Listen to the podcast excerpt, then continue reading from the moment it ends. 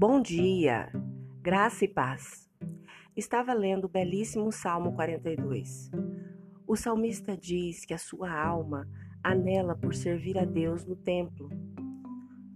No versículo 1 ele diz: Como a corça anseia pelas correntes de água, assim minha alma anseia por ti, ó Deus. Fiquei pensando, o que isso significa? Estudando um pouco sobre o comportamento da corça, ou cervos, pude compreender que este animal tem uma carne muito saborosa e, diante de ferozes animais selvagens, ele é indefeso. E, como se isso não bastasse, seu cheiro atrai os predadores. Mas ele também tem um olfato privilegiado. Distingue cheiros a quilômetros de distância e ainda é capaz de detectar um lençol de água, mesmo que esteja a alguns metros da superfície.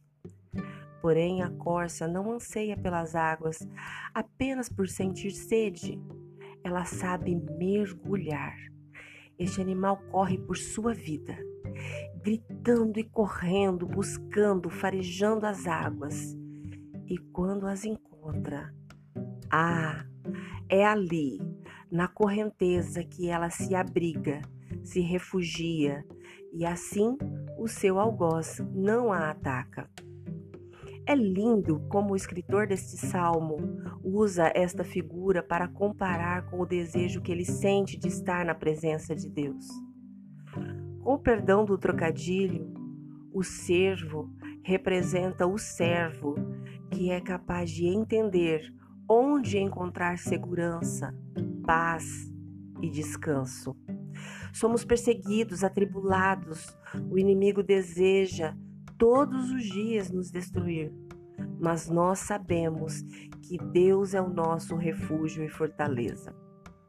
Depois, no verso 2, ele continua dizendo: Tenho sede de Deus, do Deus vivo.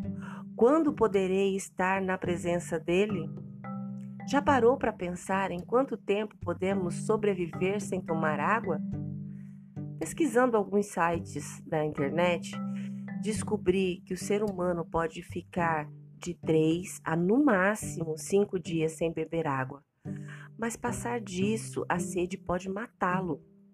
Os principais sintomas da de desidratação são sede, pele seca, fadiga, tontura, confusão, boca seca, respiração acelerada.